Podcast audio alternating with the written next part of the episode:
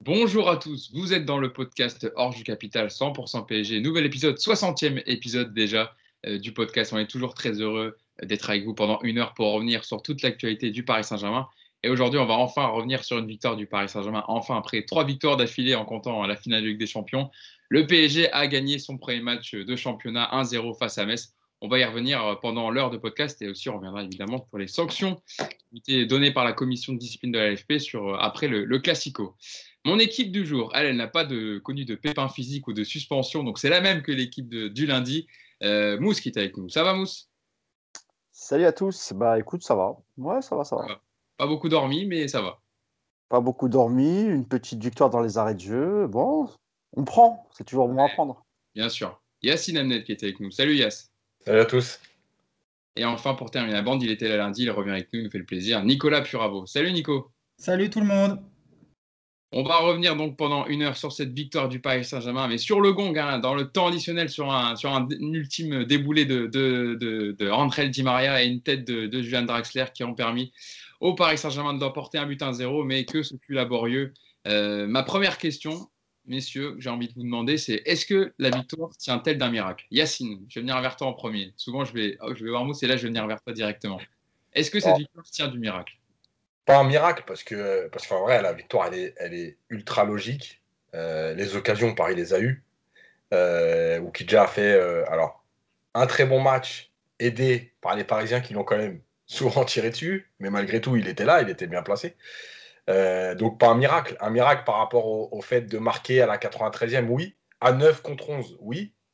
Mais globalement, c'est pas un miracle de battre c'est pas un miracle vu ce que Paris a, à proposer au-dessus de Metz. Voilà, c'est tout. Après, il y a beaucoup de choses à dire, mais pour moi, c'est pas un miracle non plus. C'est un miracle plus dans la, dans la configuration de marquer à la 93e et à 9 contre 11 en plus. Nicolas, alors je repose ma question. Est-ce que c'est plus du soulagement? On le voit à l'image des Parisiens qui étaient lessivés hier. On a vu Di Maria et Herrera qui étaient par terre. Que de la joie pour les Parisiens euh, du fait du contexte du match et du dénouement euh, très tardif Il y, y, a un peu de tout, je pense. Un, moi, je pense que c'est un miracle mérité. Voilà.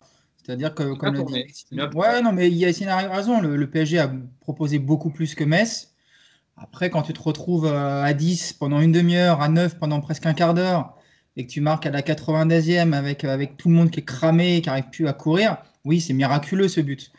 Après, ils étaient souhaités, ils étaient. Moi, j'ai aimé cette image de, de, de, la fin. Là. Ils sont tous sur la pelouse, on les voit, ils sont carbo, ils sont morts. Ils sont bah, ils ne fêtent pas la victoire parce que c'est une, troisième journée contre Metz, mais ouais, il y, a du vrai soulagement, je pense, parce que là, la défaite, euh, ils avaient quand même conscience que ça aurait fait mal. Même le nul, c'était pas franchement un bon résultat, donc ouais, il y a du soulagement plus que de la joie, je pense. Je rappelle que c'était le, le, premier match hein, de, la, de la Ligue 1. C'est le premier la première journée à C'est vrai qu'on voilà, c'est le troisième match du PSG qui joue en Ligue 1, mais c'était la, la, première journée euh, report, euh, reportée. Mousse, c'est vrai qu'on a vu des images de, de, joie euh, pas étonnantes, mais euh, des joueurs qui ont tout donné sur le terrain. Euh, John je pense à lui, qui disait à la fin qu'ils avaient tout donné, qu'ils étaient lessivés, qu'ils avaient été la chercher. Euh, c'est vrai que ça fait penser quand même à du soulagement de la part des joueurs. On sent que ça aurait été tendu si le PSG n'avait pas ramené la victoire hier. Ouais, je pense, comme, vient de le dire Nicolas, c'est plus du soulagement. Parce que même, même un match nul, hein, match nul 0-0, tu es chez toi face à Metz c'est compliqué. C'est compliqué dans, les têtes pour le match suivant. Ça te donne un peu plus de pression pour le, pour le match suivant. Donc, euh, non, non, c'est cool pour eux. Et puis, effectivement, l'image où tu vois Di Maria s'effondrer, euh, qui essaye de, qui recherche son second souffle. Euh... Non, non, mais ouais, je suis content parce que quand même, ils n'ont pas abandonné à la fin. Moi, ça m'a étonné de voir Draxler suivre l'action, en fait. Tu vois, d'habitude, il n'aurait jamais suivi l'action. Donc là, tu sens que les mecs, quand même, ils voulaient pas perdre. Donc moi, je suis déjà content pour eux. Euh, ça te permet de préparer le prochain match euh, avec plus de sérénité. Puis après, on rentrera dans le, dans, dans, dans le détail. Mais euh, non, non, moi, je suis, je suis satisfait et surtout content pour eux. Pour les têtes, ça va faire du bien un petit peu quand même. C'est vrai que pour, le, pour vu ce qu'il y a eu depuis dimanche, etc., il y a beaucoup de polémiques, etc., là, on s'est au moins reconcentré sur, sur le ah, terrain. Voilà, ça leur permet de passer rapidement à autre chose aussi, d'évacuer de, de, un peu cette défaite contre, contre Marseille. Exactement. Pour revenir, pour rentrer direct dans le, dans le vif du sujet, euh, composition du Paris Saint-Germain avec euh, les retours de Marquinhos, hein, le, capitaine du Paris Saint-Germain qui a été confirmé cette saison par Thomas Tuchel. Euh, Mauro Icardi, Keylor Navas, hein, une défense d'Agba, Marquinhos, Diallo, Baker. un milieu de terrain, Gay Herrera, Draxler, et une attaque composée Di Maria, Sarabia et Cardi. En première période, on a vu des séquences intéressantes par initiative de Di Maria, hein, qui a beaucoup trouvé les joueurs entre les lignes, qui a vraiment été à la création à la dernière passe. Je pense à cette petite passe pour Sarabia entre les deux défenseurs, qui euh, malheureusement n'aboutit pas à un but, mais c'était une belle action. comment tu as trouvé les Parisiens en première période? Il y, a, eu quand même quelques phases intéressantes, mais c'est vrai que ça a manqué de mouvement et d'appel autour de Di Maria pour vraiment gêner les Messins en fait. oui, alors, est-ce que je peux faire juste une parenthèse sur le règlement? Parce qu'il y a quand même quelque chose à souligner Vas-y, vas-y. C'était la première journée. D'accord? Donc, Florenzi n'est pas qualifié parce qu'il a signé après la première journée. Par contre, les joueurs qui prennent un carton lors de la troisième journée, ils sont suspendus pour la première journée. C'est quand même exceptionnel. c'est vrai que ça, c'est vu qu'ils n'étaient pas suspendus pour la première journée, ils auraient. surtout, il y a une, enfin, c'est pas logique. C'est-à-dire que soit tu considères que le match il est après la troisième journée et Florenzi est qualifié, soit tu considères qu'il est avant la troisième journée et les cartons ne peuvent pas compter en fait, c'est ce qui est le moins logique, c'est les cartons rouges, parce que ça a toujours été le cas, les joueurs qui arrivent, qui n'étaient pas qualifiés pour telle journée, euh, pour, une journée où ils n'étaient pas là, c'est normal, mais les cartons rouges, c'est vrai que ça paraît un peu... Euh, C'est-à-dire que le match, il est considéré avant, mais après. Donc bref. Toi, Yacine, tu aurais voulu, par exemple, Neymar et Paredes jouent, c'est ça en gros bah, Et qu'ils soient suspendus à partir du prochain match, c'est ça Ou alors, on considère que Florenzi, il peut jouer puisqu'il a joué le match d'avant. En fait. Non, Florenzi, c'est pas pareil, parce que c'est des questions de date, de contrat. Là, c'est ah. complètement différent, Yacine. Il ne faut pas tout mélanger. mais, sur les cartons rouges, je suis d'accord. Oui, je, vois ce que tu veux dire. Non, mais en fait, tu vois ce que je veux dire par rapport à Florenzi. Oui, bien sûr, bien sûr. Soit on considère que tout le monde a joué le match d'avant, soit on considère que personne l'a joué, mais à un moment donné, ça peut pas être entre deux. Tu vois Bref. Oui, je sais. Après, encore une fois, Florenzi, vu que c'est des questions de contrat, de date, bon, ça, c'est truc. Pour les cartons rouges, moi, perso, ça m'arrange. Hier, on gagne et, euh, et voilà. Oui, donc, tu vois, ils seront, de retour, ils seront de retour la semaine prochaine, donc euh, ça va. Oui, oui, je comprends. Mais donc, euh, par rapport au match, moi j'ai trouvé qu'il y avait, y avait des choses intéressantes, notamment, et on le répète souvent dans le podcast, quand Neymar n'est pas là, euh, le, poids de Di Maria, parce qu'il est beaucoup plus libre de ses déplacements. Et moi, ce qui me dérange quand on parle de principe de jeu, c'est qu'en fait, pourquoi Di Maria n'a pas le même rôle ou la même liberté quand il y a Neymar? Parce que finalement, euh, hier, il se déplace très bien, il les trouve entre les lignes. Alors, on peut tout dire, hein, c'est Metz, euh, tout ça, il n'y a pas de problème. Mais malgré tout, c'est même contre Metz, quand il y a Di Maria et Neymar, Di Maria, il n'a pas le même rôle. Ça veut dire qu'il est un peu peut-être bridé. Alors, soit par les consignes, soit par Neymar, la, le, fait que Neymar soit là. Mais en tout cas, moi, je le trouve, l'ai trouvé hier très bon. déjà, il avait un peu plus de jambes que contre Marseille. Mais malgré tout, dans ses déplacements déjà, il était très bon parce qu'il se plaçait, comme tu l'as dit, entre les lignes, dans les intervalles. Il venait demander à l'intérieur du jeu. Euh, c'est lui qui a organisé le jeu. C'est par lui que tout est passé en vrai. Euh, et notamment sur la première mi-temps. Et il y a, une différence. Ça, alors, ça corroborera peut-être le fait que tout le monde dit euh, Ouais, aujourd'hui, donnez le ballon à Ney, Ney, Ney, Ney, Ney. Mais quand il n'y a pas Neymar et Mbappé, je ne dis pas que Paris est plus fort, je ne dis pas que c'est mieux sans eux, attention, parce que les gens ils interprètent facilement. Il y a une, une, une, identité collective différente. Mm. Euh, voilà, on a l'impression que c'est plus une équipe. Et encore une fois, ça ne veut pas dire qu'ils sont meilleurs. Mais moi, ce que je dis, c'est que pourquoi on ne fait pas ce collectif avec tes meilleurs joueurs Ce petit plus. Voilà, c'est ça qui me pose problème. Nico, est-ce que tu es, de l'avis de Yacine sur, euh, sur l'identité du PSG qui est différente quand les deux joueurs euh, que phares que sont Mbappé et Neymar ne sont pas là? Bah, oui, mais après, l'explication, elle est quand même relativement simple. Que quand tu as un Neymar sur le terrain, il, monopolise tout. L'attention, le ballon, tout doit systématiquement passer par lui. Alors, que ce soit une consigne ou pas, après, on le voit, il décroche tout le temps, il va toujours chercher le ballon. Il a besoin d'être le dépositaire du jeu. Tu pars de ce constat-là, Neymar, euh, enfin, euh, pardon, Di Maria ne peut pas forcément avoir du coup le même rôle. Tu peux pas, voilà, c'est difficile de se partager ce genre de responsabilité quand Neymar en prend autant. Donc euh, après, la question de savoir est-ce que le PSG a une identité plus, agréable, on va dire, par défaut de plus fort. Est-ce que c'est plus agréable de voir le PSG collectivement sans Neymar et Mbappé? Je suis pas convaincu. moi, j'ai quand même vu des beaux matchs aussi avec euh, l'équipe au complet. C'est surtout une, envie, une envie commune. Ils sont capables de jouer comme ça. Quand Neymar, il a décidé d'être le, le, monsieur je fais tout, comme contre Marseille, où il faut absolument que ce soit le sauveur ça bouffe tout le reste. Tout le monde, tout le monde est inhibé, mais même, euh, même Mbappé, hein, quand il n'y a pas Neymar, il, est, il a un jeu différent. Hein. c'est Neymar t'oblige quelque part à avoir un style de jeu où il est le, piston central. Et ça, c'est à mon avis assez compliqué pour toi aujourd'hui de changer ça. Je vois pas trop comment c'est. Enfin, si, tu peux changer si, Neymar accepte d'avoir moins, moins le ballon, d'être plus haut, d'être plus dans la finition que la construction. mais c'est pas trop son, objectif, j'ai l'impression. Hein. Mousse, en première période, il y a eu 75% de possession de balle pour le Paris Saint-Germain, 12 tirs à 4, donc on va dire une domination parisienne quand même, même si on n'a pas senti les Messins ultra bousculés, mais en tout cas, ils ont, voilà, ils ont essayé de jouer à 10 derrière et de, procéder en contre. Euh, mais on passe quand même, c'était quand même une septième mi-temps d'affilée sans marquer. Est-ce que tu étais inquiet, toi, à la mi-temps euh, après, euh, après la première période, alors qu'ils ont eu quand même des situations pour, pour marquer? Non, franchement, le 0-0 de la première mi-temps, j'étais pas très inquiet parce qu'on a quand même eu pas mal d'occasions. Là, là où, par contre, j'étais un peu inquiet, c'est effectivement sur la, sur euh, l'efficacité devant le, devant le but. Ça fait quand même depuis, euh, bah, depuis le final 8, hein, depuis le quart, je crois qu'on a des, des, problèmes pour. Euh, la demi, Enfin, depuis la, depuis, la, ouais, depuis la demi, pardon, depuis la, la finale. Et, et moi, c'est ça qui m'a interpellé, parce que même en deuxième mi-temps, on a vu des face-à-face ratés. Il y a une frappe de, de, Sarabia, il me semble, qui tire, bah, comme l'a dit Yacine tout à l'heure, sur le, qui tire sur le gardien. Et moi, ce qui m'a un peu inquiété, c'est ça, c'est qu'on se crée des occasions par contre, on a du mal à les finir. Et euh, bon, en, plus, tu n'as pas Mbappé qui est, euh, qui, est, sur le banc. Tu as Icardi qui revient, qui a montré quand même, euh, voilà, qui a montré sur des déplacements, sur quelques placements sur la surface, qu'il a il a l'air d'être un peu mieux physiquement. Donc voilà, mais sinon, non, j'étais pas inquiet. Et tout à l'heure, vous parliez de miracle, comme mes deux camarades. Pour moi, le, miracle, il est, il est sur le fait qu'on marque à 9 pendant les arrêts de jeu. Sinon, honnêtement, en face, il n'y avait personne. Alors, ils ont joué un peu comme Marseille, hein, un, bloc très bas, et on, voyait que à la perte de balles, ils essayaient de faire des, des contres ultra rapides, même s'il euh, il y a eu, je crois, en première mi-temps, un face-à-face du, Sénégalais euh, Diane. Mais après, il n'y a pas eu grand-chose, honnêtement. Et c'est vrai que je parlais hier avec Yacine, euh, on parlait de Di Maria et le fait qu'effectivement, quand Neymar n'est pas là, bah, il prend un peu le jeu à son compte.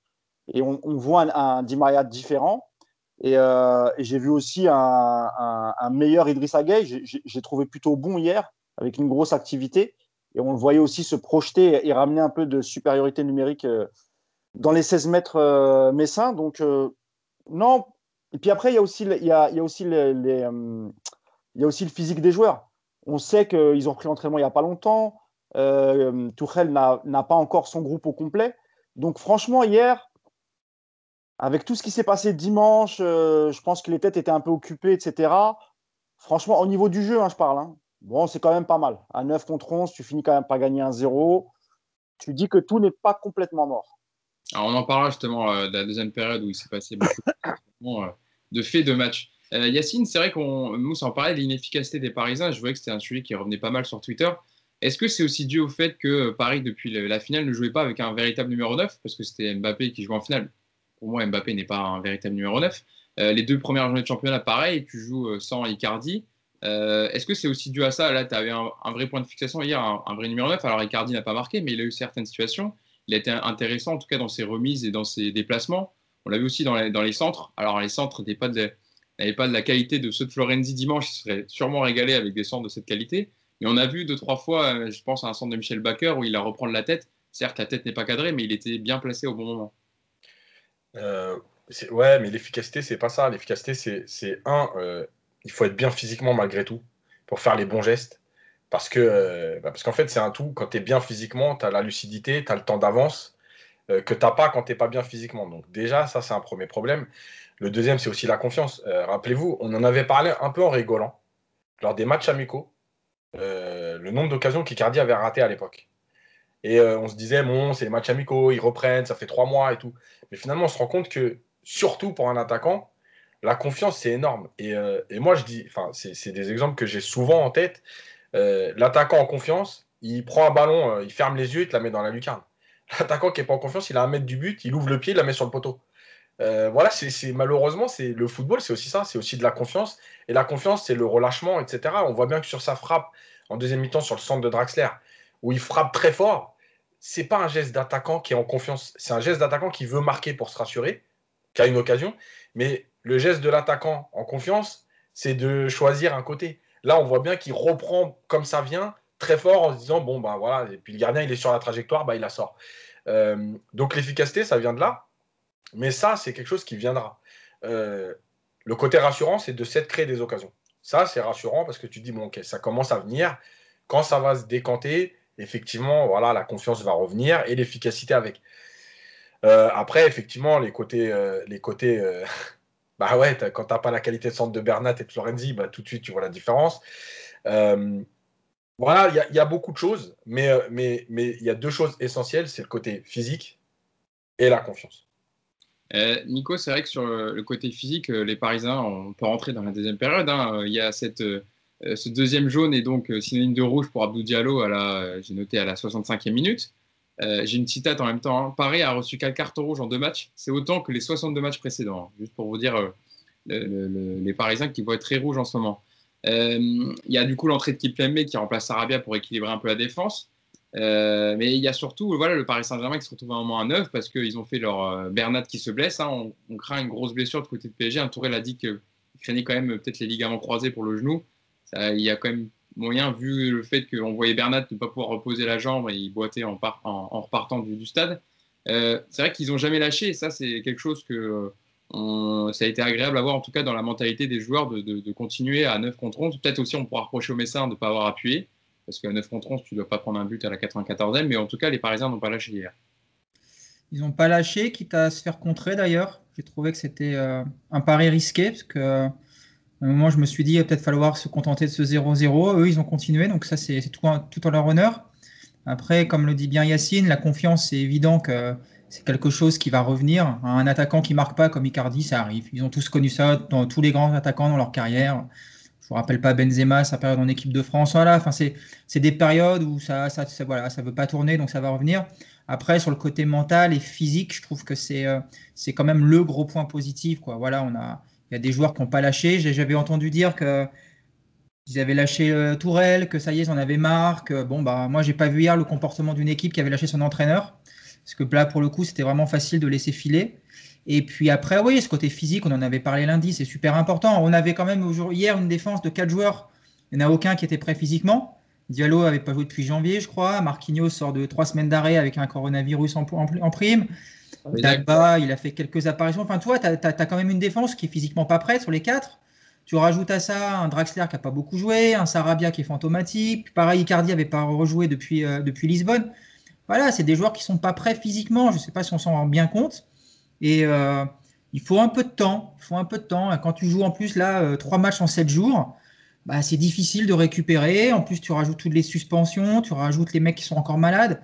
Le, groupe aujourd'hui, il est décimé, il n'est pas prêt physiquement. Donc, euh, gagner dans ce contexte-là, c'est très très positif. Mousse, comment tu as trouvé toi, cette deuxième période dans, la mentalité et dans le jeu? Parce que, je le disais, ils ont, ils ont fini, ils étaient à 10, puis à 9. Euh, ils n'ont pas lâché. Il y a même une. Quand j'entendais Nico dire qu'ils ont joué en compte, Metz, il y a une belle euh, intervention de Kim Pembe. Je sais si vous vous souvenez à la fin, là où il faut qu'il enlève ce centre, euh, parce que sinon derrière, je crois que c'est 111, il me semble qu'il déboule le côté droit pour la reprendre. Ça a été intéressant. En tout cas, il y a des choses quand même à garder de ce match d'hier. Ouais, ouais bah, comme l'a dit, comme l'a souligné, comme vient de le souligner Nicolas, déjà la solidarité qu'il y a eu en, deuxième mi-temps et, surtout après la, l'expulsion de Diallo et la, et la blessure de, de Bernard, même si l'expulsion de Diallo, moi, j'ai trouvé un peu sévère. En plus, il, a fait, deux fautes dans le match, il prend deux jaunes pour, pour deux fautes. Et, le problème, c'est que le premier jaune, il le prend très tôt. Alors, est-ce qu'il est qu'il oublie, euh, puisque c'est en seconde mi-temps euh, Quoi qu'il en soit, c'était un, peu sévère, mais euh, encore une fois, la, la, la, réaction et le fait de ne pas avoir lâché, même à 9 contre, 10, contre 11, bah ça, ça, ça, ça dit quelque chose. Les mecs ne voulaient pas perdre. Euh, il y, a beaucoup de polémiques, ça parle beaucoup autour du PSG et ça parle très peu de football en fait. À chaque fois qu'il y a des polémiques autour du PSG, c'est toujours euh, voilà, sur, sur, un fait de jeu, sur, euh, sur, le, sur les, les, disputes, les bagarres qu'il y a pu y avoir lors du Classico. Et je pense que les mecs sont vraiment fatigués. ce qu'a relevé tout à l'heure Nicolas, quand, quand, il disait que les joueurs à la fin du match étaient complètement exténués sur la pelouse, je pense qu'il y a les deux en fait. Il y a la fatigue physique et la fatigue mentale. Parce que tu sors d'un final A, tu as, euh, as vécu quelque chose de grand en termes d'adrénaline. Tu es, arrivé en finale de Ligue des Champions. Tu l'as perdu, certes, mais euh, c'est quand même historique. Et puis ensuite, juste après, ça commence les polémiques. C'est-à-dire que euh, le PSG n'avait pas encore rejoué. On parlait que d'Ibiza, des cas positifs. Et puis ensuite, il y, a eu, il y a eu la défaite à Lens. Ensuite, il y a, la défaite contre l'ennemi historique. Donc, dans la tête, dans la tête des joueurs, pardon, ça ne doit pas être évident. Donc sur, la, sur cette deuxième mi-temps, euh, même si Metz était un peu mieux quand même, que la première, parce qu'en première, on a vraiment une grosse possession, vraiment une très très grosse possession. Finalement, Metz a été que très très peu dangereux. Et, euh, d'ailleurs, tu parlais de, de, notre défense, Nico. Heureusement que c'était Metz. Euh, moi, j'ai vu un peu, par exemple, Montpellier contre Lyon. Montpellier, ça aurait été autre chose quand même, en termes d'impact physique, etc. Donc, on a quand même la chance d'avoir une défense remaniée face à une équipe qui n'a pas, qui, qui pas posé beaucoup de problèmes. Donc, moi, encore une fois, je suis satisfait pour toutes ces raisons. Évidemment qu'il y, a des choses négatives à dire, mais moi, je préfère retenir le positif et me dire on n'avait on, on, pas de physique, on n'était pas prêt. Et, à neuf, on n'a pas lâché jusqu'au bout. Et la dernière action de Di Maria, euh, quand il, il, met vraiment tout dans son accélération, mais absolument tout. C'est la dernière, la dernière goutte d'essence dans le réservoir. rien que pour ça, euh, on peut pas leur en vouloir, en fait. Donc, euh, c'est très bien. Euh, Yacine, c'est vrai qu'en plus, euh, non seulement on parlait d'inefficacité du Paris Saint-Germain, mais euh, les, les, Messins peuvent dire quand même merci à, à d'avoir repoussé l'échéance aussi longtemps parce que tu en parlais tout à l'heure, il y a le, voilà, le, beau centre de Draxler et la reprise d'Icardi dans la surface. Et il y a aussi deux minutes après la belle action entre Di Maria et Icardi, hein, où Di Maria, Di Maria s'appuie sur Icardi qui lui remet et il y a cette belle intervention. Même sur le centre de Di Maria, hein, dont tu parles, nous, sur le but, c'est encore lui qui l'enlève, mais voilà, Draxler est là pour la mettre dans le but vide. Mais c'est aussi lui qui a repoussé longtemps l'échéance et les Parisiens ont les occasions pour, pour, pour scorer. Oui, mais, mais moi, malgré tout, je suis obligé de mettre un bémol. C'est que, après, c'était ma sensation pendant le match, mais même si Metz n'a pas proposé grand-chose, il y a quand même sur chaque contre, on n'est pas serein. Euh, il y a le premier centre de, le centre de tout début de match là, qui passe au deuxième poteau et Diallo ne peut pas redresser. Euh, il y a le mauvais contrôle de Nian. Mais en fait, heureusement qu'on rencontre Lens et Metz ont des joueurs très, très, très limités techniquement. Il y a, Boulaya, qui était intéressant. Voilà, mais c'est tout. Euh, les autres, c'est des joueurs de, voilà, volontaires et tout, mais techniquement, c'est pas possible. Vincent Pajot, c'est pas, pas terrible. Voilà, donc heureusement, parce que sur les, sur les je crois que c'est entre le, la 87e, justement, quand après la sortie de Bernat, et la 90e, il y a trois situations. Il y a la frappe de, de Mazi, je crois, qui passe juste à côté. Il y a le centre que Kimpembe euh, sort. C'est-à-dire que sur chaque situation, malgré tout, tu n'es pas serein, tu es à l'arrache, tu n'es pas loin de la catastrophe. Euh, voilà, donc, encore une fois, hein, il y a le côté physique, ils sont pas prêts, etc. Mais c'est inquiétant là-dessus. par contre, c'est vrai que devant, il y a quand même. mais Yacine, juste coupe, il y a quand même une charnière qui, Marquinhos, Diallo. Les mecs n'ont pas beaucoup joué, surtout Diallo. C'est pour ça que c'est pour ça que moi, je ne veux pas être trop, trop dur, surtout avec le pauvre Abdou Diallo. Euh, il n'a il a, il a pas joué les six derniers mois euh, pour blessure. Et euh, Marquinhos, il n'a pas repris bah, à cause du corona, etc. Donc lui aussi est en, est en, manque de rythme. D'ailleurs, tu as remarqué que Marquinhos, il a fait quelques erreurs inhabituelles. il, remet sur Navas, il la, il la met, tu vois, il, il, la met en corner, etc. Donc voilà, il faut aussi, il faut aussi prendre en compte euh, les, paramètres du match et, notamment la préparation de, Marquinhos et, Diallo. Donc, euh, moi, je ne peux, pas, je peux pas être trop, trop dur avec ces deux joueurs-là. En fait. Voilà. Je te laisse finir, euh, Yacine. Ouais, vas-y, Yacine, tu veux C'est bon, c'est bon, c'est bon, vas-y. non, mais ce que dit Yacine, il a raison. Que le fait de rencontrer aussi des équipes aujourd'hui qui sont limitées, c'est une chance pour le Paris Saint-Germain. c'est sûr que rencontrer, et je vais même, je, je vais me faire encore des amis, c'est pas grave, mais Lens, Marseille, Metz, les trois équipes qu'on a vues, c'est faible. C'est très très faible. Il y a des équipes qui proposent pas grand chose dans le jeu. Ça a été plus dangereux que l'OM hier, faut en avoir conscience quand même. Les contre Messins étaient quand même beaucoup plus dangereux, ils ont fait plus mal. Marseille ne nous a pas du tout gênés comme ça. Hier, on a vu effectivement que sur la finition, bah, c'est très limité, tant mieux pour le PSG. Ce, le même match qu'on a vu face à une bonne équipe de Montpellier, de Lyon, de, de Rennes, de Lille, c'est pas la même. Mais quand on va affronter ces équipes-là, on va avoir des joueurs qui ont retrouvé du rythme, on va avoir des joueurs qui ont purgé leur suspension, et tout ça, ça va se mettre en place. Il n'y a, aucun doute sur le fait que ça se promette en place. Il faut être patient. Et la chance, encore une fois, du PSG, c'est pour l'instant trois matchs. Alors, bon, il y, a, eu deux défaites qui auraient dû être a priori deux nuls, ça n'aurait pas été volé non plus. Voilà, la chance, elle est là. Pour l'instant, le calendrier, il offre des équipes qui ne sont pas dangereuses. Mousse, parlons du, buteur du match, euh, Julian Draxler, qui a touché 72 ballons hier, qui a joué tout le match. Il n'avait plus marqué hein, depuis octobre 2018. Vous vous souvenez, c'était au Vélodrome contre Marseille où il avait fait cette fameuse euh, célébration face, euh, face au club. En championnat. Oui, en championnat. Parce qu'il avait marqué en coupe. Euh. Oui, oui, en championnat, je parle évidemment. Il avait mis en 11 matchs de, Ligue 1 l'année dernière, il avait fait 5 passes décisives, mais, mais 0 but. Euh, Mousse, comment tu l'as trouvé, toi, Johan Draxler? Est-ce que est-ce qu'il sauve son match avec son but? Est-ce qu'on parle pas Est-ce qu'on parle différemment de son match s'il ne marque pas? C'est ma question. Tu sais, hier, euh, moi, je parle souvent avec mon poteau Yacine le soir, tu vois. Les deux, deux vieillards, on, échange, tu vois. Et moi, naïvement, je lui envoie un message parce que, en fait, Draxler, il part de tellement loin que lorsqu'il réussit un contrôle, on dit Waouh, il a fait un super match, en fait. Tu vois Et je crois que c'était un peu ça dans ma tête. C'est-à-dire que je l'ai vu faire deux, trois bonnes choses. Alors, évidemment, il n'a pas été. Euh, pas été constant sur les, les, les, 90 minutes. Mais ce que je veux dire par là, c'est que, bon, déjà, il joue titulaire, il rentre pas. Donc déjà, c'est différent du, dernier match. Et quand il est rentré face à Marseille, il, a été catastrophique. Là, euh, sur ce match, écoute, je l'ai trouvé déjà un peu plus concerné. Il a fait moins d'erreurs techniques en 90 minutes qu'en 20 minutes euh, contre Marseille. En tout cas, ça, c'est ce que j'ai ressenti. Maintenant, qu'est-ce que tu veux que je te dise? Euh, Ouais, il a fait du Draxler. Il a, bah, c'était pas Neymar, ça c'est sûr. Mais voilà, il a, il a essayé de combiner, il a essayé de trouver des, des, solutions. Il, a, il est venu demander le ballon, il a bougé. Écoute, on va dire que c'est euh, un match euh, allé correct de sa part. Voilà, je laisserai la, Yacine l'achever. Moi, encore une fois, je ne vais pas être trop dur avec lui parce que je l'ai vu faire quand même deux, trois trucs assez, assez intéressants. Voilà, il faut qu'il se remette dedans. ça, c'est sûr que je ne suis pas satisfait à 100% en ces temps compliqués, euh, il vaut mieux quand même pouvoir compter, même si évidemment, Julian Draxler depuis quelques temps c'est compliqué, mais il faut mieux avoir un joueur comme ça dans son effectif. Déjà que c'est. Et encore, et encore une fois, pour finir, euh, d'habitude, dans les arrêts de jeu, quand il est sur le terrain, c'est pas le genre de mec à courir et à faire les efforts. C'est ça. Donc là, il, suit euh, derrière Di Maria, il, finit l'action. Bon, on peut déjà mettre ça à son crédit, c'est pas mal. Yacine, avant de le dégommer, au moins, est-ce que sur l'intention, d'aller mettre cette tête dans le but vide, au moins on peut reconnaître qu'il a fait l'effort Bien sûr, mais tu vois, je disais Bravo d'Amouma. Non, mais je disais une interview d'Amouma dans l'équipe ce matin. Ouais, où il, explique... où il explique que si tu fais un mauvais match, mais tu es décisif, tu as réussi ton match.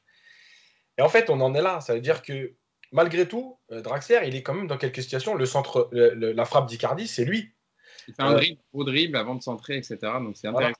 Moi, je pense qu'il y, a plein de choses autour de Draxler. Il y a euh, ce que lui, il est, capable de faire. Il faut savoir que Draxler, quand on connaît son parcours, en fait, euh, ce n'est pas, une surprise qui arrive au PSG. Euh, il a toujours un peu mal fini, entre guillemets, dans les clubs où il est passé, même en Allemagne. c'est un joueur qui, a du talent, mais qui, te le donne sur trop peu de périodes, en fait. et je pense aussi qu'on s'est trompé au PSG sur son utilisation. Euh, trop souvent, il a joué dans les trois du milieu, euh, parfois même dans les deux du milieu. Euh, et là, hier, il était plus haut, il était plus sur un côté, ce qu'il a beaucoup fait dans sa formation. Et quand il arrive au PSG, rappelez-vous, les six premiers mois, ils sont très bons et il évolue là-haut. Il est gauche. Voilà. Donc, je pense qu'il y a une perte de confiance. On en avait parlé aussi du fait que Thomas Tuchel ne s'occupait que des titulaires. Et lui, à un moment donné, il a été un peu mis de côté il l'avait mal vécu. Voilà, je pense qu'il y a beaucoup de choses. Euh, maintenant, en fait, je pense qu'il y a aussi l'histoire du salaire et de ce qu'il a coûté. On attend autre chose de Draxler qui a coûté 35 euh, ou 40, je ne sais plus, euh, et qui touche 700 000 euros par mois. Et en fait, c'est ça aussi le problème du PSG. C'est qu'on a des joueurs qui ont des salaires qui, sont au-dessus de ce qu'ils valent réellement, mais nous, en tant que spectateurs, etc., on se dit, mais le mec, on lui donne 700 000 euros, il ne peut pas se comporter comme ça. Donc, en fait, c'est tout un mélange de plein de choses. Hier, je ne dis pas qu'il sauve son match, mais en fait, ça lui permet aussi de, ouais, de relever la tête. Voilà, il est décisif, il donne le but de la victoire. Il sauve peut-être un peu Tourelle aussi.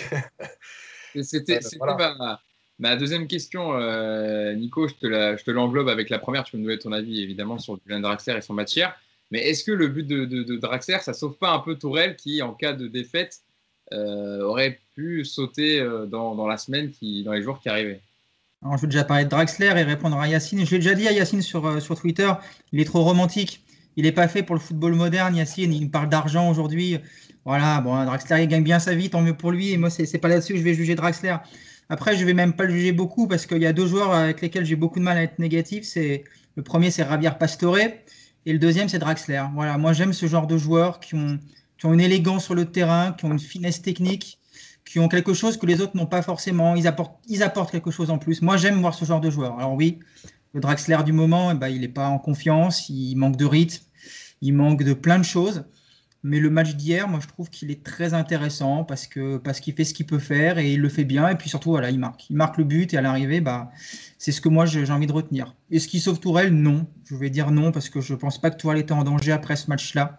Même si je sais que les Qataris, euh, sur un coup de chaud de, de ça, peut aller très très vite. Mais je vois pas aujourd'hui le PSG virer Tourelle maintenant plein début de saison, sachant que ça va coûter beaucoup d'argent et qu'il y a déjà des joueurs à acheter. Donc, euh, je pense que si Tourelle doit sauter, c'est que ça se passe très mal jusqu'à la trêve et qu'il et passe pas plus loin, qu'il s'arrête là. Mais d'ici là, sauf cataclysme, évidemment, hein, si tu prends que des 2-3-0 pendant les 4-5 prochaines journées, oui. Mais je, non, je ne pense pas qu'hier, il était, il était en danger. Pas hier, en tout cas. Et maintenant, vas-y. Juste sur Draxler. Justement, le truc, c'est que moi, à l'inverse de Nico, c'est que Pastore et Draxler, c'est les joueurs que j'aime. Mais en fait, je crois que j'en j'ai envie que ça fasse plus que ça. Et, c'est la déception de, me dire, quand tu as ce talent-là, comment C'est pas possible, quoi. Et, en fait, c'est l'effet inverse. C'est-à-dire que lui, il est indulgent. Et moi, en fait, je suis plus exigeant avec les joueurs. c'est ça le football que j'aime mais donnez-moi autre chose, quoi. Yacine, il veut de la continuité sur 90 minutes. Il veut pas des. c'est un romantique, mais quelque part, il a aussi cette exigence. Et... Il n'est pas fait pour le foot d'aujourd'hui, Yacine Poisson, c'est sûr. il, dit dans... 30 ans trop tard. Hein. Il avait dit dans un tweet, Nico, effectivement, est plus fait pour le, foot des années 80. Peut-être c'est parce que j'ai connu l'autre foot aussi. là, t'es coincé. Là. C'est un amoureux de Riquelme, euh, l'ami Yacine, c'est pour ah, ça aussi.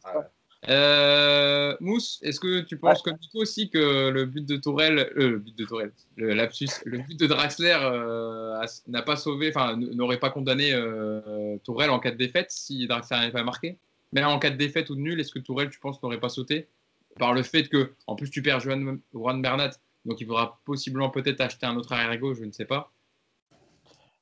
Je ne sais pas s'il aurait sauté directement, comme, euh, comme vient de le dire Nico. Je pense, euh, je pense que ça aurait, aurait, aggravé un petit, on, va dire, sa situation. Mais je ne suis pas sûr qu'il aurait sauté directement.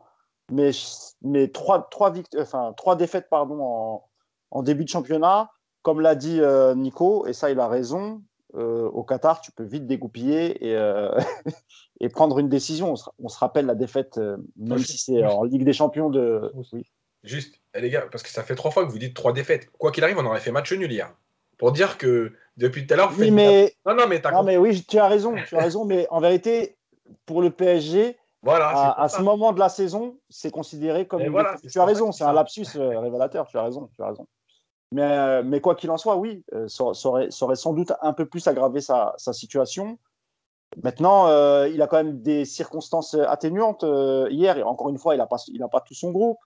Euh, tu prends un carton rouge malheureux, euh, tu perds un joueur, et là, c'est pas la faute de, pas la faute de, Thomas Tuchel euh, si, si Bernard se blesse. Mais par contre, ça aura ajouté un peu plus de, pression. Donc là, ce qui est bien pour le coach, c'est qu'il peut travailler sereinement pour le prochain match qui est dimanche, il me semble, à un horaire inhabituel, 13h. 13h, ouais. Pour, nos, amis, nos amis chinois. Exactement, nos amis asiatiques. D'ailleurs, c'est curieux parce que la saison dernière, c'était exactement le même match. Effectivement. C'était face à Nice. Ah oui, c'était Nice PSG, oui, c'est vrai. Et ça avait été dégueulasse. Exactement. euh, Yacine. Et, donc sur, euh, et, et, et, pour finir sur Tuchel, euh, il a peut-être encore un peu de crédit, mais euh, il va falloir quand même que sur les prochains matchs, on monte en puissance. Et que, parce qu'il n'arrête pas de dire qu'on est en préparation, il a raison, mais il va falloir aussi montrer un peu autre chose maintenant. Hier, ça a commencé déjà en première mi-temps, dans le jeu, etc., dans les mouvements, il y avait quand même des choses intéressantes. J'ose espérer que dimanche, on va monter euh, crescendo en puissance. On sera encore euh, privé de Neymar, Paredes, etc. Je crois que Mbappé, il y a peu de chances qu'on le voit finalement, Yacine. Hein. il n'a pas, repris entraînement encore collectif. Je pense que ça va être encore limite. Mais là, c'est face à Nice, même si Nice n'est pas très bien en ce moment. Bon, il faudra, il faudra montrer autre chose et encore mieux. Euh, Yacine, parce que c'est vrai que malgré la, victoire, évidemment, qui, est quand même bien pour le Paris Saint-Germain, pour lancer sa saison, il y a des mauvaises nouvelles avec euh, le carton rouge de Abdou Diallo, la blessure de Bernat. Euh, comment le prendre par rapport au contexte du Paris Saint-Germain? Est-ce que ça peut lancer cette victoire, lancer leur saison, leur faire un déclic, malgré le fait que tu as encore des joueurs qui sont suspendus, qui vont revenir de blessures, etc. C'est un peu compliqué encore dans la, dans la gestion du groupe pour, pour Tourelle. oui, c'est compliqué parce que, quand tu perds des joueurs comme ça chaque semaine, il faut que tu recomposes, faut que tu ailles chercher d'autres joueurs, etc. Donc c'est compliqué. maintenant, ce qui est sûr, c'est que en fait, les victoires, elles te permettent de donner de la confiance et de gagner un peu de temps dans tout ce qui se passe autour. Donc, de toute façon, quoi qu'il arrive, la victoire, elle fait que du bien. Même s'il n'y a pas la manière, même s'il y a des choses à dire. Euh, mm. voilà, si, quand tu commences à gagner, on a vu plein d'équipes hein, commencer un championnat, euh, pas être dans les annoncés euh, dans les cinq premiers, et puis finalement, à, force d'enchaîner, prendre confiance, ben, tu te retrouves deuxième, troisième. Voilà, donc ça permet de, mieux travailler malgré tout. Euh, ça permet aussi aux joueurs de récupérer plus vite, parce qu'on sait qu'on récupère beaucoup plus vite quand on a gagné un match. Euh, voilà, après, après c'est sûr qu'il y a beaucoup de choses qui, euh, qui, qui n'aident pas Tourelle. Voilà, la blessure de Bernat, on va pas se mentir. Ça ressemble au croisé. voilà, dans, la façon dont les docteurs l'ont manipulé, mm. dans la douleur qu'il a ressentie et l'endroit qu'il montrait. Voilà. Alors, on espère que ce ne sera pas ça, parce que bon, il y a toujours une chance. Maintenant, ça sent pas. D'ailleurs, je trouve deux secondes. Hugo, n'hésite pas. Hein, si, si, ça tombe. Euh, oui, pas si dans ton écran, mais ça, ça, peut, ça peut tomber ce matin. Le... Parce qu'il est parti à l'hôpital directement hier après le, après le match. Et donc, je pense qu'on devrait avoir des nouvelles incessamment sous peu. Je suis connecté, euh, Mousse. N'hésite pas. Voilà. Vas-y, formerai évidemment. Voilà, après, après le fait de gagner, ça, ça t'aide aussi à, à, prendre le temps pour récupérer les autres. Parce que euh, si tu es dans l'urgence de résultats, tu vas, peut-être à un moment donné, lancer Mbappé, par exemple, il reprend samedi, tu le lances dimanche. Alors que si tu enchaînes les matchs, avec, même, même si c'est pas beau, si tu gagnes, et eh ben, tu vas te dire, bon, c'est bon, on n'est pas loin encore. Mbappé, on peut le laisser sur le banc, euh, enfin démarrer un match sur le banc à la, reprise, etc. etc. C'est un confort de travail, en fait. Ouais. là, je lisais euh, l'équipe qui, qui parlait justement de la blessure de, de Bernat, que ce serait à minima une entorse du genou gauche, mais il passera des examens complémentaires aujourd'hui pour déterminer la durée exacte de son indisponibilité. Mais pour l'instant, rien n'est tombé sur, sur, sur l'ami Bernat. Euh, Nico, est-ce que ça peut je, vais te poser un peu même question qu'à, Yacine avant qu'on se penche sur les, sur les sanctions du Classico hein, qui, ont, qui ont été connues hier soir. Est-ce que ça peut leur servir de déclic et au moins faire du bien dans les têtes pour gagner du temps justement sur euh, voilà, le, récupérer physiquement et appréhender ce prochain match contre Nice? Bah oui, dans les têtes, de toute façon, ça va forcément faire du bien de, gagner un match. Ça va aussi rapprocher les joueurs, parce que ce que nous, on vit de l'extérieur, eux, de l'intérieur, ça doit être euh, décuplé. Euh, il y a quand même une succession d'éléments contraires. De, on, se moque de, Tourelle quand il dit ça, mais c'est vrai que le PSG actuellement n'a pas de chance. ça, joue aussi. Ça n'explique pas tout. Mais voilà, actuellement, il y a un mauvais karma autour de ce groupe. Donc là, ça va encore forcément resserrer les liens et c'est bien. Le seul truc, moi, je trouve très embêtant, c'est que tous ces turnovers liés aux blessures, aux suspensions, aux malades, ça t'empêche d'avoir des joueurs qui enchaînent, ça t'empêche d'avoir un, un, 11 qui commence à se dessiner. Tu es vraiment dans le bricolage à chaque journée, et donc c'est pas évident de, stabiliser un petit peu tout ça. Mais pour l'instant, même si tu as deux défaites au compteur, je trouve que c'est pas si mal que ça. Il y a une progression match après match, même si elle n'est pas toujours énorme et ça va forcément rentrer dans l'ordre quand tu vas avoir récupéré d'ici 3-4 matchs 90% euh, de ton effectif euh, avec tes meilleurs joueurs. Ça va forcément commencer à, se mettre en place. Je ne suis pas trop inquiet par rapport à ça, mais ça va prendre un peu de temps et voilà, il faut éviter les, contre-performances là maintenant. Si tu peux éviter de perdre à Nice déjà, ça peut être pas mal parce que sinon tu vas repartir dans un cycle un peu négatif. Donc c'est pas évident à, gérer après. Tu es du même avis, euh, Mousse? Bah ouais, pour, pour, euh, pour compléter ce que vient de dire Nicolas, c'est bah déjà pour le poste derrière gauche, il en parlait, il en parlait Yacine. Là, tu risques de jouer. Alors, normalement, ça devrait être Baker, même si évidemment Diallo peut jouer à ce poste, mais je suis pas sûr qu'avec le manque de rythme qu'a Abdou Diallo, le poste de, de latéral gauche, ça demande quand même beaucoup d'efforts. Je suis pas sûr qu'il installe euh, Diallo à ce poste-là tout de suite. Euh, je pense que Baker va, va sans doute le remplacer. Et franchement, quand on voit les 50 premières minutes, je crois qu'il joue 55-60 avant d'être remplacé, il, a, clairement pas le niveau euh, pour jouer au Paris Saint-Germain. Et même en Ligue 1, ça paraît compliqué. Même s'il est volontaire et, qu'il essaye d'apporter quelque chose.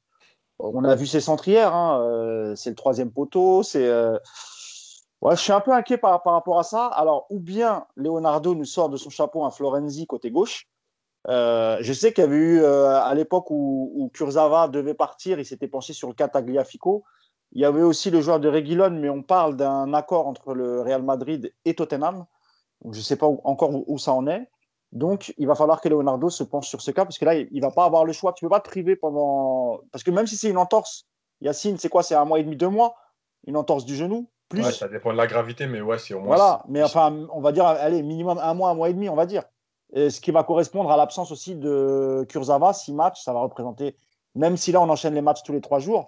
Donc, euh, à mon avis, d'ici peut-être euh, pas Nice, mais après, possible qu'on voit l'arrivée d'un latéral gauche. Après, il y a.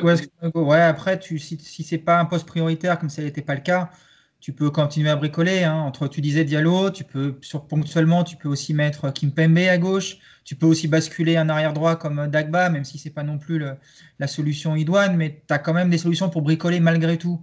Donc oui, Sur il y a une grosse blessure, Nico, je pense qu'ils feront l'effort de. Alors c'était peut-être pas prévu dans le budget, tu vois ce que je veux dire, mais. Oui, mais une grosse blessure. si elle est croisée, je suis d'accord. Si c'est un mois d'absence, je ne sais pas si c'est intéressant d'aller mettre 10-15 millions sur quelqu'un pour compenser un mois. Je ne pense pas que ce soit la priorité en tout cas. Il y a aussi. Bah, ça, ça, va correspondre au début de la Ligue des Champions en fait. Donc tu as besoin quand même de récupérer un joueur euh, on verra, on verra. Il y a Timothée Pembele aussi, qui est euh, le capitaine des U19, hein, qui peut jouer arrière gauche euh, à ce poste-là, mais évidemment, ce serait aussi que Je vous rappelle que Bernat n'a pas encore prolongé et que ça sent pas très très bon. En tout cas, ça sentait pas très bon. Alors peut-être que ça s'est Peut-être qu'il y a eu des améliorations dans les, dans les négociations, mais aux dernières nouvelles, voilà, Leonardo ne voulait pas donner à l'agence ce qu'il réclamait. Donc c'est pour ça que je te dis que c'est possible aussi. Et si, et si effectivement c'est les croisés, bon, bah, je pense que l'agent de Bernat va rappeler Leonardo pour lui dire finalement, bah, finalement on accepte, on accepte la prolongation. Parce que si c'est les croisés, je ne enfin, je sais pas après, voilà, il sera, il n'a pas d'autre choix que de prolonger ou attendre la saison prochaine pour, pour lui aussi partir les pas. Yacine, il y a aussi, on n'en a pas parlé, mais il y a la, rentrée d'un jeune prometteur du PSG, aussi des 19, Biandougou euh, Fadiga, qui a, fait, qui a disputé ses premières minutes euh, en L1 et en Pro hier qui a été intéressant sur ses prises de balles, on l'a vu, euh, qui euh, voilà, est plutôt calme, serein, mais qui, on voit dans, les, dans la conduite de balle, il, y a quelque chose. Donc ça peut être aussi euh, intéressant pour, pour, la saison, dans les postes offensifs en tout cas. Ouais, c'est un, un, bon joueur. Après, il a vécu une grosse blessure, c'est pour ça qu'il a mis un peu plus de temps à arriver. Mais, mais c'est un très bon joueur. Après, c'est un milieu à la base offensif, mm. mais qui peut jouer comme ça dans les deux du milieu si on joue en 4-4-2 par exemple. Euh, oui, c'est intéressant. Après, moi, comme je l'avais dit la semaine dernière, le truc, c'est que si à partir du moment où on fait signer des jeunes professionnels et qui sont dans le groupe, moi, pour moi, on ne peut pas m'expliquer qu'ils ne peuvent pas rentrer. Alors, ok, l'idéal, c'est de les faire rentrer dans un bon contexte, quand tu as 10 points d'avance, euh, quand tu mènes 3-0. Voilà. Malheureusement, des fois, tu peux pas.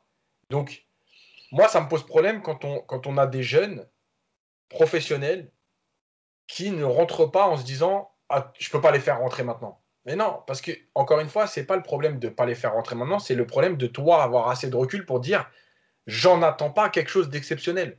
Je vais pas lui en vouloir de se rater s'il rentre 15 minutes dans un match comme ça. En fait, c'est ça le truc. Et, je prenais souvent l'exemple d'Embesso. Mbesso, il a disparu l'année dernière après le match de Reims. Pour moi, c'est une erreur de gestion. Mm. Il s'est raté dans un contexte compliqué, dans une équipe remaniée, qui avait été mauvaise ce jour-là et c'est lui qui paye. Non, toi, tu dois avoir le recul pour te dire, ok, il n'a pas été bon. Est-ce que je l'ai mis dans de bonnes conditions? Je ne peux pas lui en vouloir à lui. Par contre, je peux en vouloir à un, gros joueur, par exemple un cadre, entre guillemets, que tu fais rentrer et qui se rate. Oui, je peux lui en vouloir. Mais pas un jeune comme ça. D'ailleurs, il, a parlé après le match, Fadiga, justement, il a joué 12 minutes, hein. il a touché 7 euh, ballons. il a expliqué justement ce que le, coach attendait de lui à son entrée. Il a dit lors de mon entrée en jeu, le coach m'a dit de jouer relâché, de jouer les 1 contre 1 euh, de défendre et d'aider l'équipe au maximum. Les premières minutes étaient difficiles car l'intensité était élevée. Ça me fait penser à ce que tu disais, Yas. Mais après, on prend la confiance. Il y a eu beaucoup de délivrance sur le but quand on a joué à 9 contre 11. J'ai tout lâché en sautant sur, sur du jeune Dressler. Euh, juste sur, des jeunes, quand tu fais rentrer comme ça, Yacine, c'est pas trop. Euh, c'est pas trop ce que tu attends toi de lui, c'est comment lui va, il va vivre sa, son expérience. bon, hier, le petit Fadiga, ce qui est intéressant, c'est qu'il rentre, il n'est pas du tout inhibé, il joue, il, a, voilà, il prend ses responsabilités. Sur, d'ailleurs, sur le but, c'est lui qui à l'origine de, l'action. Donc, euh, c'est, super. Mais maintenant, imagine sur un match, on avait parlé notamment euh, de Kalimundo contre l'OM. Tu le fais rentrer. Le match se passe mal. Il rate une énorme occasion. n'importe quoi. Imagine un truc qui se passe très mal pour lui. Après, c'est comment lui va vivre ça. Si derrière, il se plombe la tête parce qu'il a raté son entrée, parce qu'il s'est rendu compte que c'était plus dur que prévu, elle est là la difficulté de la gestion des jeunes. C'est pas trop ce que tu attends toi. Hier, Fadiga, s'il fait, s'il fait 7 minutes dégueulasses avec trois passes ratées, une perte de ballon, Tourelle, il va pas lui tomber dessus, mais est-ce que lui derrière, il est capable mentalement de se dire Oh là là, j'ai pas le niveau, j'ai pas le niveau, j'ai déconné, j'avais ma chance, j'ai raté, et derrière, il peut plonger. Il est un peu là le risque. Oui, je suis d'accord, mais justement, c'est là le rôle du coach, c'est-à-dire que euh, quand tu refais plus rentrer Mbesso de toute l'année, pour moi, le message, c'est ça justement. C'est tu t'es raté, euh, tu dégages. Mais le rôle du coach, c'est justement, ok, tu t'es raté, mais de toute façon, il y a même des grands joueurs.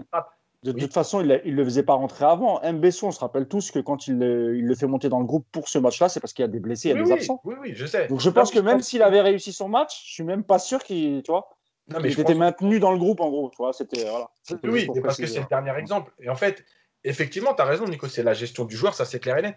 Mais, mais l'entraîneur, il est aussi là pour aider cette gestion. De lui dire, OK, c'est pas grave, c'est normal, ça fait partie de l'apprentissage. Après, il y a, y, a, une différence quand tu es jeune, jeune, attaquant et jeune défenseur aussi, tu vois. Tu peux rater un but, c'est pas très très grave. Défenseur, tu, tu, rates une action qui emmène un but. Maintenant, là, ça peut te traumatiser. Non, non, mais bien sûr. En plus, aujourd'hui, avec les réseaux sociaux, effectivement, ça peut être prendre vite de l'ampleur, ça c'est clair et net. Après, c'est aussi une gestion du coach.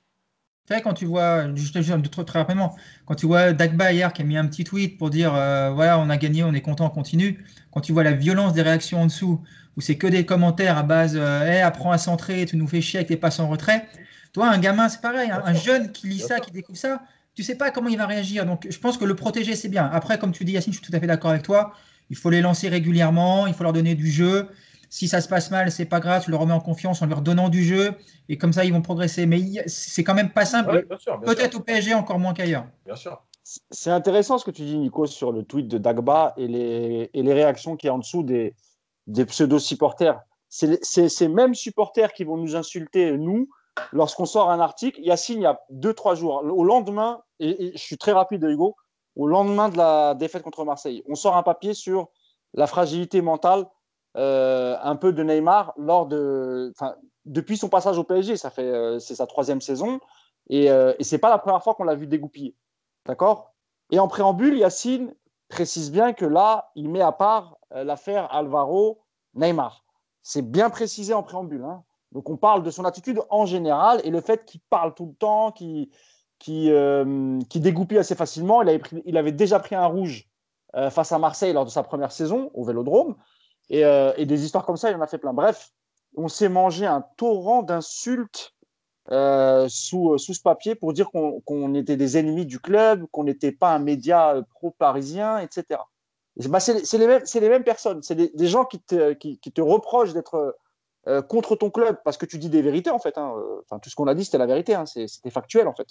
Et, un joueur comme ça, tu vois, bon, bah, il a fait le match qu'il a fait, hein, Dagba. Hein et, tu viens le pourrir d'insultes, euh, etc. Et, surtout, moi, ça me fait rire quand je vois des coms qui disent dégage de mon club. Pour moi, c'est les meilleurs, ces mecs.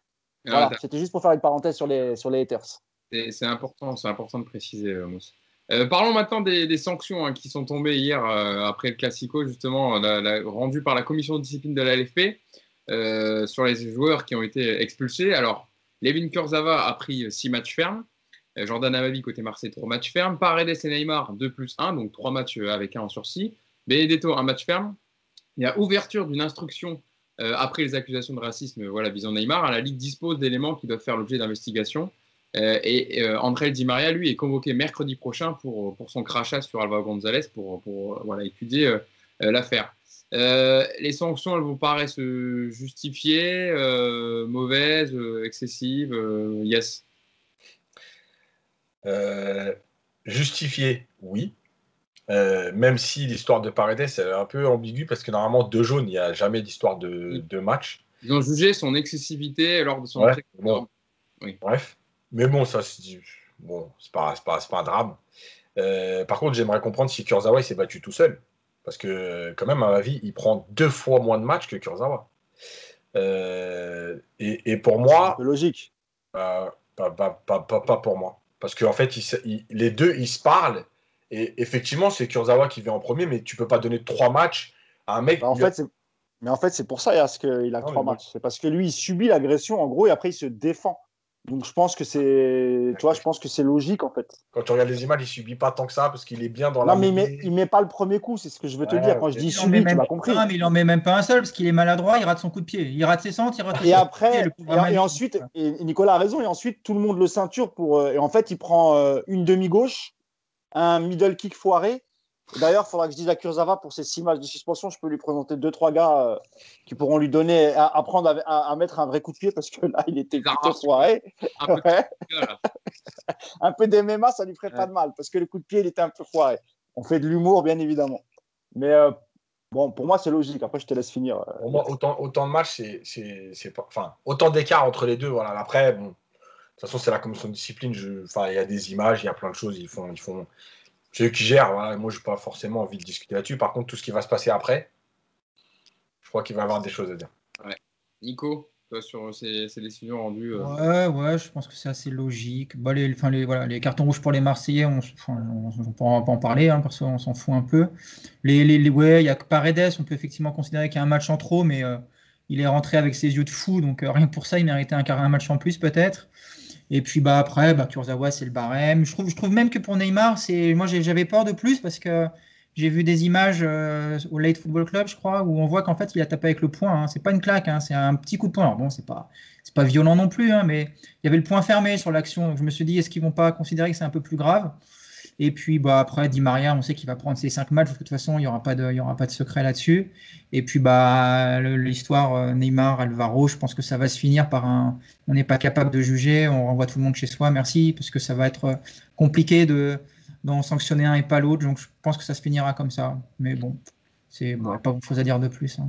non, non, mais c'était, euh, il fallait quand même les, les relater en parler. Euh, en plus, Mousse, ils ont engagé au Paris Saint-Germain des experts de, de, de, pour lire sur les lèvres, etc., pour essayer de, trouver euh, le moment où Neymar donc, accuse Alvaro González de, le traiter de, singe. bon, on attend les résultats. Apparemment, c'est Bein Sport, hein, mais Bein Sport. Moyen-Orient. Comment? Moyen-Orient. Moyen-Orient qui aurait des images avec une caméra isolée sur Neymar et, donc qui vont donner les, ces images à l'AFP pour étudier. Donc, il euh, faut attendre. Ouais, moi, j'ai eu quelqu'un du Paris Saint-Germain qui, a confirmé cette information et qui, m'a confirmé qu'effectivement, le, soir même ou le lendemain, ils ont mis deux personnes dessus, qui ont passé des heures, des heures à, tout décrypter. Bein étant à l'étage d'en dessous, même si c'est Bein Moyen-Orient, euh, les images proviennent de Bein Moyen-Orient et pas Bein France. Mais c'est vrai qu'ils ont, qu'ils ont analysé un peu comme ils l'avaient fait, mais là c'était beaucoup plus facile pour euh, Brandao et, et, Thiago Motta. Là, cette fois-ci, c'était avec les caméras de, de, sécurité. Pour les, pour les sanctions, euh, bah écoute, moi, même sur Kurzawa, je suis plutôt euh, soulagé. J'imaginais plus, moi, en fait pensais qu'ils allaient aller jusqu'à 8 matchs. Euh, c'est 7, le maximum. ah, d'accord. Je pensais que pour, pour violence ou agression, ça pouvait être entre euh, genre 5 et 10 matchs. Tu vois. Donc, euh, j'avais pas la bonne information. Bah, tant mieux si c'est si, ça. Après, pour Kurzawa, franchement, c'est logique. Parce que là, pour le coup, il a dégoupillé tout seul. On lui avait, on lui avait demandé. Alors, c'est bien d'aller séparer tes amis, etc. évidemment, il faut être solidaire. Mais tu sais très bien qu'à partir du moment où tu, où tu tu prends l'intégrité physique d'un joueur, ça devient compliqué. Quoi. Et en plus, il met le premier coup, il enchaîne avec un coup de pied. Et pendant ce temps-là, même si Amavi veut répondre et rate, encore une fois, il se fait, il se fait ceinturer. Donc, c'est pour ça que je disais que c'est, pour moi, logique qu'il n'ait il est pas autant de matchs que, que, que Kurzawa. Ce qui est cool, c'est qu'encore une fois, on récupère Paredes et Neymar euh, donc après le match de Nice. Donc, ça, ça arrive assez rapidement. Et ça va correspondre aussi avec le retour de, de Mbappé. Là où je suis plus inquiet vraiment, c'est pour Di Maria. Parce que les textes parlent aussi de, en ce qui concerne les crachats, c'est-à-dire que même si tu craches en direction du joueur et que tu ne le touches pas, bah, c'est considéré, euh, voilà, le, texte de loi peut s'appliquer de la même manière. C'est pas le même tarif, c'est juste le, toucher, c'est une circonstance aggravante. Mais en fait, quoi qu'il arrive, cracher vers un joueur, D'accord. Voilà. Après, j'ai pas vu le, ce que risque dit Maria par rapport à ça, mais comme on est en période de Covid, est-ce est que ça aussi, ça va pas être une, comme tu le dis, une circonstance aggravante? Je ne sais pas. Vous me dites non, j'espère. Hein, moi, je, je, veux bien. C'est vrai que ça. Ouais. Pardon? Ils sont des joueurs puisqu'ils font des tests euh, tous les deux jours. Donc même si, euh, enfin, je veux dire, il n'a pas à cracher. Hein, c'est voilà, évidemment c'est condamnable et s'il doit prendre ça. Non, mais je veux dire pour la, la, symbolique que ça représente en oui, gros. Oui, bien sûr. Oui, En fait, il y a un barème maximum, c'est-à-dire que même euh, Covid, tout ce que tu veux, ils peuvent pas aller plus loin. donc, euh, de toute façon, à un moment donné, je crois que c'est six matchs, mm. euh, quelque chose comme ça. Donc, 5, je crois. Mais s'il si, si, le touche ou même dans la direction C'est jusqu'à 5 fait, C'est ça. Si tu craches vers un joueur, tu risques jusqu'à 5 matchs, mais généralement, tu peux espérer 2 ou 3, on va dire. Par contre, si tu le touches, c'est circonstances aggravantes, donc là, tu peux être sûr que tu prendras le, max. Après, il vaut mieux cracher sur un joueur que sur un arbitre, hein, parce que je vais vous rappeler, Bernard, c'était Barthez qui avait craché. Qui avait Après, comme vous le dites, euh, y a, ils ont des images que nous n'avons pas, des angles différents. Alors peut-être qu'eux jugeront que c'est, enfin en tout cas, c'était pas volontaire. On verra. Bon, on va, se, on va se priver de Di Maria alors qu'on a Sarabia, on n'en a pas parlé, qui est complètement transparent. Moi, je me pose des questions sur lui. Je sais, mais justement, c'est hallucinant l'état d'esprit, comment il a changé entre la fin de saison dernière, en tout cas euh, avant l'arrêt du championnat, ce qu'il ce qui montrait et ce qu'il a démontré, et, les derniers matchs qu'il a fait, ses sorties, et même le body language, ce qui, le body language pardon, ce qui ce qu'il exprime et tout, c'est bizarre. C'est pas, il est, il est pas souriant, il est pas, il y a quelque chose qui cloche. Je sais pas pourquoi. Ouais. Je sais pas si c'est son rapport avec Tourelle qui s'est détérioré. Il y a, c'est curieux. Et euh, en tout cas, le plus d'argent peut-être par rapport à cette sanction, c'est le fait que voilà, Tourelle, encore une fois, va devoir composer avec euh, des joueurs en moins. On l'a dit, il va devoir bricoler au poste derrière gauche parce que même si c'est que Kurzawa qui est remplaçant, là, avec la blessure de Bernat, ça devient, euh, voilà, ça, ça, prend plus d'importance six matchs, de prendre six matchs d'expulsion. En tout cas, on suivra ça dans les prochains jours avec Di Maria qui se rendra donc à la, à la commission de, la, commission de discipline de la LFP et qui, qui saura, qui connaîtra le nombre de matchs qu'il prendra. je voulais vous remercier, mais si on arrive à la fin podcast. Ouais, Yacine. juste, je vais finir sur un truc euh, par rapport à certains commentaires justes, mais pas, c'est pas pour justifier. Hein. Pour dire que, en fait, nous, on réclame pas la tête de Tourelle. On explique que c'est notre avis, notre ressenti, et avec certaines infos. Ce qui se passe et comment on voit les choses. Euh, de toute façon, on n'est personne pour réclamer la tête. Il y, a, une direction. Euh, ils n'ont pas besoin de nous pour, pour décider de virer ou de garder Tourelle. Le seul truc, c'est qu'en fait, moi, ce qui m'énerve, et c'est ce qu'a dit Mousse tout à l'heure par rapport à l'ennemi du club, etc., Bon, moi, je supporte le PSG depuis 1982. Et en fait, dans les années 90, il faut savoir qu'il y a un entraîneur, quand il est arrivé au début de l'ère Canal, qui a emmené le PSG à deux demi-finales de Coupe d'Europe, qui a ramené le titre au PSG, alors que depuis 86, il n'y avait pas de titre de champion, et qui s'est fait virer l'année du titre pour prendre Luis Fernandez parce qu'il y avait un problème de, de, spectacle, de qualité de jeu. C'est-à-dire que c'est un truc qui a toujours existé au PSG. Euh, l'histoire du PSG, c'est ça. C'est la capitale, c'est le bling-bling, c'est euh, les paillettes. Euh, gagner sans jouer, euh, c'est pas dans l'ADN du club. Ils peuvent faire ce qu'ils veulent. Et avant, alors il y a plus de moyens avec QSI, mais il y en avait avant et ça a toujours été comme ça. Il y a toujours eu des joueurs techniques, des spectacles. Il y a eu plus de, grands joueurs individuellement au PSG qu'à l'OM. Et pourtant, l'OM a une plus grande histoire que le PSG, parce que ça fait, enfin, ils ont pratiquement le double d'années. Donc en fait, il n'y a pas d'histoire d'être l'ennemi. Euh, il y a l'histoire d'être exigeant, il y a l'histoire du club. Euh, et malgré tout, il y a l'histoire de se dire, ah ouais, avec les moyens que tu as et les joueurs que tu as, moi, je suis désolé, se contenter juste d'être champion en gagnant comme on le fait, ah, moi, ça me dérange. Voilà. Après, attention, je préfère être champion comme on le fait que pas être champion. Mais voilà, c'est tout. C'est comme, eh, comme, comme tout à l'heure, à l'exigence de Yacine Amned. Hein, un romantique. Non, mais il y, a, y, a, y, a, une chose aussi qui est intéressante sur l'évolution du supporterisme, c'est que de plus en plus, j'ai l'impression, et ça, c'est. Enfin, je l'ai typiquement vu avec le papier de Yacine sur Neymar, euh, tu as de plus en plus de gens qui supportent un joueur. Et, qui va supporter que le joueur. Et qui va, va toujours. Là, par exemple, sur ce papier-là, les, mais euh, c'est incroyable. Alors que tout le monde sait que Neymar est dégoupille et que parfois, à cause de ça, on perd des matchs ou on n'arrive pas à marquer, etc. Et ben malgré ça, ben, les mecs, et, c'est ce que je disais sur Lionel Messi euh, quand on, à l'époque où il disait qu'il voulait, qu'il voulait partir. mais, Messi, c'est typiquement le, type de joueur qui a, ses propres supporters en fait le jour où il partira de Barcelone, bah, les, gens qui supportaient Barcelone, ils quitteront, ils le suivront dans, son ancien club. J'ai l'impression que les. Ouais, Ronaldo, mais Ronaldo peut-être un peu moins, j'ai ah, l'impression, je ne sais pas. Oui, il, a, il, a, il a ses fans, oui, bien sûr. Non, non, attention, il a ses fans. Mais j'ai l'impression que Neymar, c'est en train de devenir ça. Et rappelez-vous d'opposition que les supporters parisiens le faisaient entre lui euh, et, et, Cavani. Ça aussi, c'est des choses qui me dépassent. Moi, j'ai 45 ans, je supporte le Paris Saint-Germain évidemment que j'adore Neymar le joueur et il me fait lever de ma chaise, etc.